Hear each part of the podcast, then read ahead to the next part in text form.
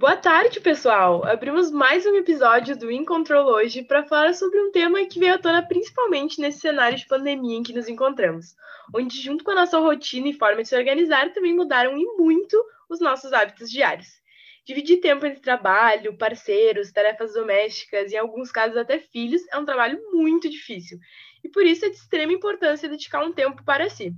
Se antes íamos para o bar com os amigos ou fazíamos alguns exercícios ao ar livre, agora chegou a hora de encontrar outros hobbies para tornar esse tempo em casa um pouco mais prazeroso, né? Um exemplo disso é que os restaurantes e bares fechados, uh, muitos encontraram um amor pela cozinha que antes não possuíam. Algo que antes era visto como uma necessidade e acabou se tornando parte de um momento especial para muitos, né? Tanto para se fazer sozinho ou até mesmo como uma forma de compartilhar momentos aprender a fazer novas receitas, ensinar o filho, compartilhar de um jantar diferente com a arroba, se sentir protagonista de um belo jantar, né? Todos esses se tornaram momentos quase que de relaxamento e terapia para muitos que nunca tinham se aventurado na cozinha antes. Inclusive, existem diversos perfis nas redes sociais que ensinam não somente receitas, mas também técnicas de gastronomia, como canais de YouTube, uh, Cozinha para Dois, Panelinha, da chefe Rita Lobo, e até perfis no Instagram, como o Testmade BR. Um dado que mostra a influência que a cozinha teve na rotina dos brasileiros durante esse período é que o UOL Receitas teve um crescimento de 230% e o Masterchef no YouTube também teve 219 mil novas inscrições, um aumento de tipo 51%. Muito, né? Quem sabe esse não é um hobby da sua vida e você nunca tentou.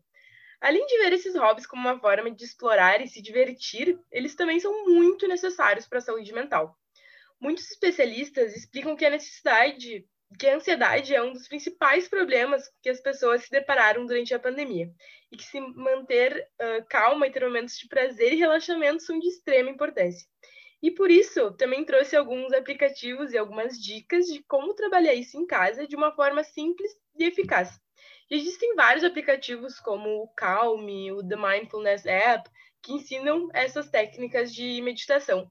E além disso, agora a gente não precisa nem mais sair de casa ou ter que pagar uma academia para ter um ótimo professor te dando um treino e cuidando da tua rotina de exercícios, né? Também existem aplicativos como o Night Training ou canais no YouTube como Yoga para você ou Viva Bem, onde tu consegue escolher uh, teu nível de performance, performance desde o mais iniciante até o mais avançado.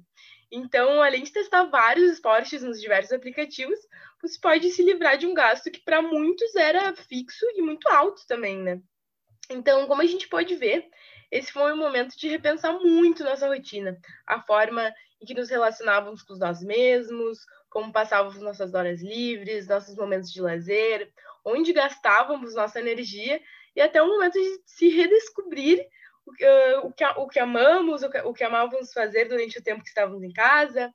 E por isso, para falar um pouco mais sobre essas questões, a gente trouxe uma convidada super especial para nos contar um pouco mais sobre a importância desses hobbies na nossa rotina também mostrar um pouco da visão dela sobre como uh, eles conseguem ajudar nesse período que a gente está vivendo, né? Então, boa tarde, Sam. Estamos muito felizes em poder contar com a tua presença aqui hoje no In Control. E se tu puder começar te apresentando, contando um pouquinho do impacto uh, que acrescentar alguns hobbies novos tiveram na tua rotina durante esse período. Ah, com certeza. Boa tarde, galera. Eu sou a Sami Flack e eu sempre trabalhei assim loucamente, né, de segunda a segunda, porque como muitas pessoas, eu amo aquilo que eu faço e muito do meu trabalho se confunde com o meu lazer. E eu acho que é isso que, que se torna uma pegadinha, muitas vezes, né? Quando a gente está trabalhando home office, como isso que a pandemia nos fez adotar, né, nos últimos meses aí.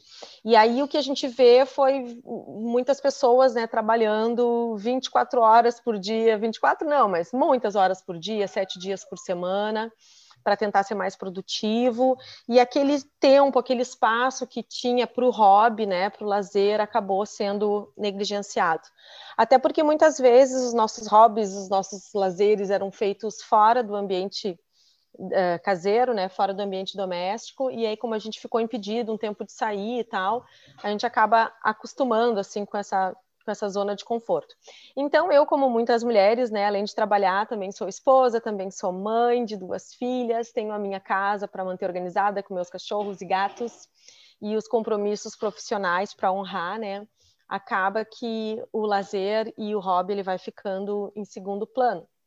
E aí, como aquilo que eu fazia antes já não cabia mais na minha rotina, eu fiquei meio perdida aí um tempo, né?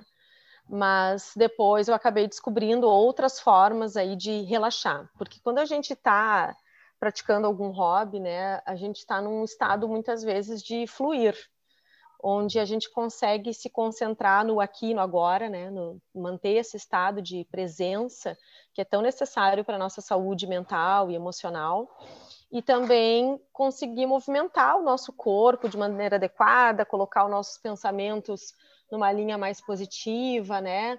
E realmente ter prazer naquilo que a gente está fazendo, porque quando a gente escolhe um hobby ou tem alguma coisa especial que a gente faz na nossa vida, assim, que não é uma obrigação, geralmente isso gera grande prazer, aumenta aí o nosso nível de felicidade e tudo mais. Então eu incorporei sim alguns novos hobbies na minha rotina, inclusive o principal, né, foi a prática do yoga, que era algo que eu queria fazer há muito tempo, mas sempre tinha uma desculpa, vida corrida e tal, e aí, em função da pandemia, eu consegui encaixar isso na minha agenda. E foi muito importante para mim, né? Porque eu, é um momento onde eu me dedico para mim, né? Corpo, mente e espírito.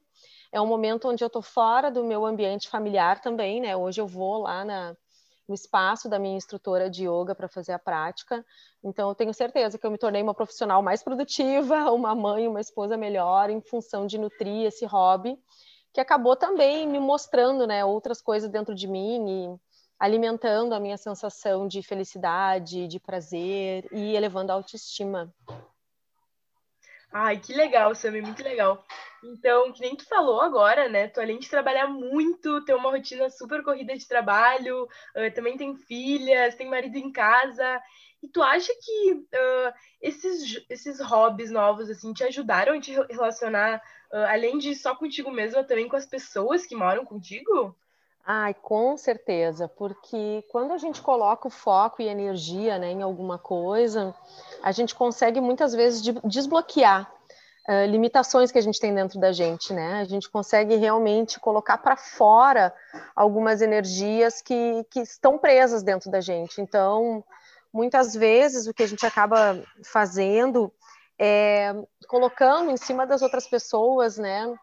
essa obrigação de suprir as nossas necessidades e às vezes a gente não tem onde descarregar essa energia toda e o hobby ele permite isso, né?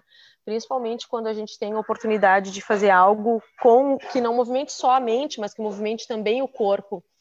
Aí tu consegue realmente deslocar uma energia para um lugar que seja positivo, né? Em vez de colocar toda essa energia que está aqui dentro, que está contida, em cima de um familiar, por exemplo, que acaba recebendo isso em forma de uh, um xingão, de uma cobrança. Então, tudo aquilo que não é atendido dentro da gente, a gente acaba colocando para os outros, né? Então, quando a gente está bem, quando a gente está em paz, quando a gente experimenta essa sensação de prazer, quando a gente libera esses hormônios aí da felicidade que são produzidos e liberados na nossa corrente sanguínea, quando a gente pratica um, um hobby ou algo que realmente nos dá muito prazer, isso vai melhorar a nossa relação com a gente mesma e com as pessoas à nossa volta, né? sem dúvida nenhuma, assim, é um, um momentinho que tu vai ali para uma, uma caixinha do nada ou para dentro de ti mesma, que é muito revigorante e não, não há dúvida que isso reflete nos nossos relacionamentos. Não, sem dúvida. E Sam, eu sei que a gente falou aqui muito sobre cozinhar, meditar, fazer exercícios, mas quais outros hobbies uh, tu vê que estão surtindo bom efeito assim, nas pessoas que tu vem observando? Eu acho que um dos principais é essa prática dos exercícios ou da meditação, que é uma coisa que realmente possibilitou, né, que as pessoas conhecessem às vezes até um outro lado delas, né, e isso ganhou muito espaço através da internet. Mas muitas mulheres assim me relatam que resgataram hobbies da sua infância. Tipo, ah, antigamente eu gostava de andar de patins, eu gostava de fazer bambolê, nem sei como é que se chama isso, fazer bambolê, né? Eu gostava de escrever e são coisas que acabaram não tendo espaço, né, na rotina da vida adulta e que acabaram resgatando coisas assim da infância. Isso é uma coisa muito legal para todo mundo pensar, sabe? Porque se hoje tu tem dificuldade de encontrar aquele hobby que realmente te faz bem, te dá prazer, uma dica maravilhosa é tu olhar para o teu passado, sabe? Quando tu era criança ou adolescente, o que, que tu gostava de fazer naquela época? Certamente tem algumas coisas que dá para resgatar desse período e que vão te fazer um bem tremendo porque além de tudo vão te colocar nessa ponte, né, com o passado em contato com memórias muito boas e vai acessar o nosso lado criança livre, vai acessar um lado nosso que é muito criativo. Então, certamente aí pode expandir os horizontes e trazer essa sensação de bem-estar, de relaxamento, de felicidade, né? E permitir criar novos espaços na nossa mente para outras coisas da nossa vida. Nossa, que interessante isso que tu falou, Sami, muito legal. E, Samir, agora falando né, sobre recapitular esses, uh, esses hobbies, esses momentos, ou achar uh, diferentes hobbies que as pessoas estão uh, tentando, né? Tu, diz, tu acha que existe alguma forma mais adequada para entender qual hobby que mais se adequa a cada pessoa, a cada mulher, assim, né, nesse caso? Eu acho que sim. Sabe o que, que é? Uma coisa muito simples que às vezes a gente negligencia. A sensação que a gente tem quando está fazendo algo. E às vezes nem é preciso eu realmente ir lá e fazer para ver como eu me sinto. Claro, se eu puder experimentar, melhor. Mas se eu me imaginar fazendo aquilo, né? Por exemplo, ah, eu, eu acho que agora eu tô com vontade de. Vamos pegar um hobby qualquer.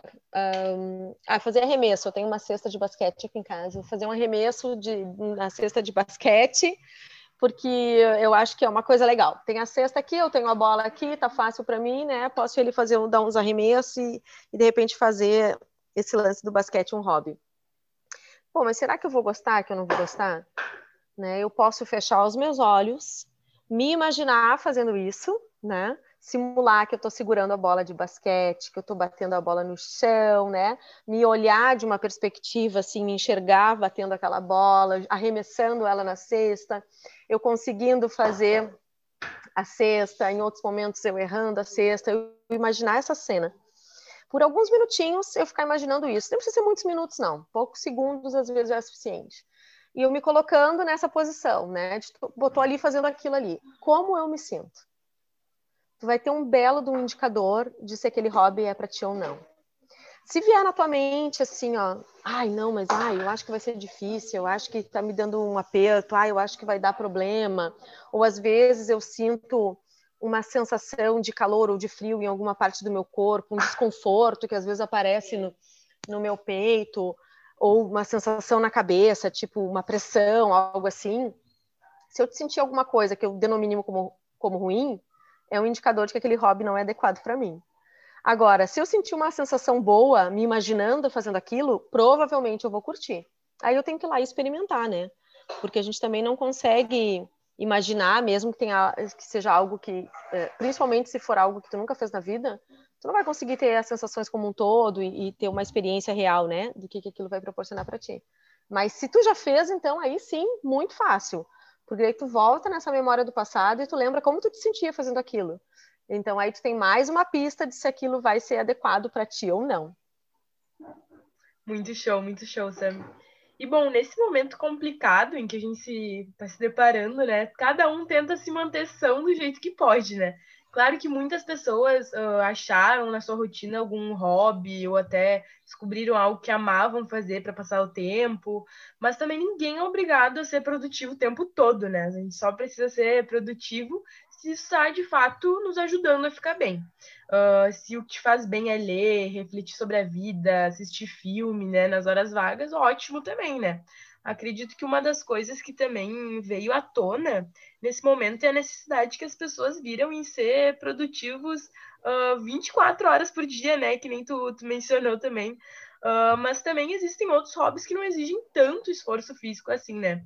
Então, como que tu vê também essa necessidade exagerada uh, das pessoas? Como que ela pode, assim, nos afetar, né? Afetar a gente? É, a primeira coisa básica é o desgaste, né? Um cansaço excessivo, porque daí a gente deita de noite na cama, dorme e acorda como se não tivesse dormido, né? E até quando a gente se, se torna, assim, muito escravo né, da rotina de trabalho, provavelmente um dos primeiros sintomas que a gente tem já é um, um sono de má qualidade. Né? Então, a primeira coisa que vai acontecer é isso, né? Tu vai começar a ter dificuldade para dormir, ou tu vai ter um sono que não é reparador, e aí tu acorda tão cansado quanto estava quando tu foi deitar, basicamente, né? A ansiedade pode aparecer com muita frequência e evoluir, inclusive, né, para uma síndrome do pânico, para algo assim mais grave mesmo, se a gente não não tratar. Uh, outra coisa muito comum também hoje em dia é a síndrome de burnout, né? Quando a pessoa realmente chega num ponto, num nível tão grande de estresse, de ansiedade, que ela entra em colapso, assim. E aí chega um momento que ela tem que realmente parar tudo para poder se restabelecer. E como todas as, as questões assim que nos desequilibram emocionalmente ou mentalmente, podem promover, né? Essa é uma situação onde muito facilmente a gente pode desenvolver algum tipo de patologia. A gente pode desenvolver uma doença mesmo no nosso corpo físico, né? Porque a gente somatiza essas coisas que a gente sente, né? Que a gente vivencia mentalmente ou emocionalmente. E aí as consequências podem ser as mais diversas, né? E o basicão, assim, é começar a ter conflito. Conflito com as pessoas que moram com a gente, conflito com as pessoas que a gente gosta, ter dificuldade de resolver problemas, né? E ter essa sensação de que está trabalhando muito, mas que de fato está produzindo pouco. Porque geralmente é isso que acontece, né? A nossa qualidade de trabalho cai muito quando a gente passa da conta, né? Dedicando horas excessivas ali àquilo que a gente está se propondo a fazer, né? Então a tendência é ter um efeito contrário, né? Tu, tu, dedica tanto tempo, tanto esforço naquilo que daqui a pouco tu para de realmente tomar boas decisões, fazer boas escolhas, para de ser produtivo.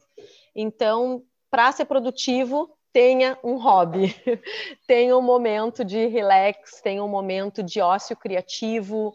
Isso tem que estar tá na tua agenda todos os dias, né? Tão importante quanto uma entrega de um relatório ou de algum processo que tu tenha para o teu trabalho.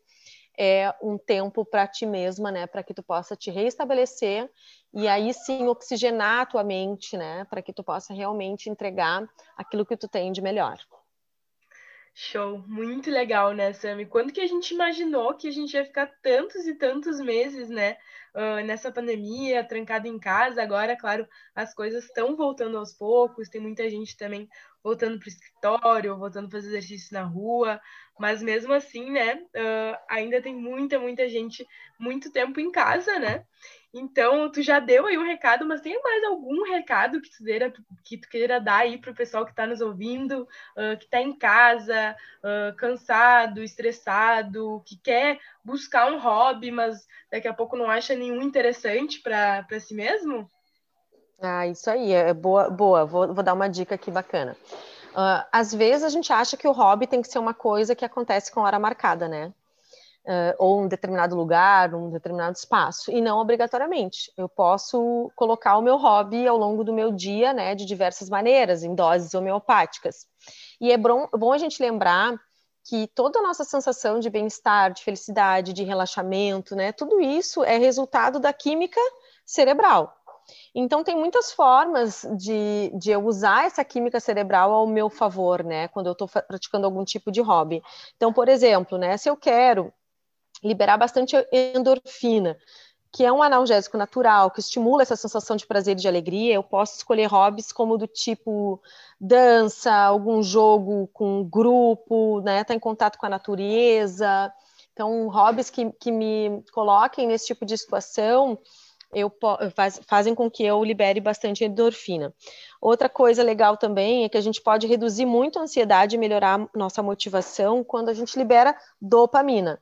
Então, se eu optar por um hobby que seja ao sol, né? Se eu estiver praticando algum tipo de exercício, ou simplesmente ter um hábito do tipo, bah, adoro pegar fotos antigas e ficar olhando e recordando momentos felizes, eu também estou liberando dopamina. Então tem gente que faz isso, vai organizar álbum, vai escrever histórias de, de coisas que já passaram, vai fazer um blog, vai fazer postagem, enfim, são formas de liberar dopamina. A serotonina também, né? Ela ajuda a regular o nosso humor, o sono o apetite, até a temperatura corporal. Então, quando eu exerço a gratidão, por exemplo, né? Ou eu comemoro algum tipo de conquista na minha vida, eu tô liberando essa serotonina também. Então, gratidão, sim, exercer gratidão pode ser um hábito, pode ser um hobby. Eu posso ter um diário da gratidão, eu posso ter uh, uma rotina de agradecer algumas pessoas ou agradecer a minha própria vida em um momento ali onde eu, eu possa criar algum tipo de ritual para mim que faça sentido, né, para mim colocar mais isso na minha vida. E por último, né, a ocitocina, que é o hormônio do amor, que ele é muito importante para essa construção da nossa própria, própria autoconfiança e da relação com as pessoas, né, das boas relações. Então, o fato de, de eu abraçar, de eu presentear alguém, de eu fazer um ato de generosidade, é, trocar afeto, né, é, é, são, são situações onde eu libero muito ocitocina. Então, isso pode ser parte do meu hobby também, fazer uma ação solidária, por exemplo. Né? Então, aí várias, várias dicas assim para usar a nossa química ao nosso favor, através dos nossos hobbies e melhorar aí o nosso nível de felicidade. Que legal, Sam. Eu acho que até eu poderia esse diário aí da gratidão. Eu acho que eu nunca tinha pensado, né, o quão importante uhum. Uh, essa questão da gratidão, a gente agradecer, refletir e quão benéfico ele é para a gente também, né?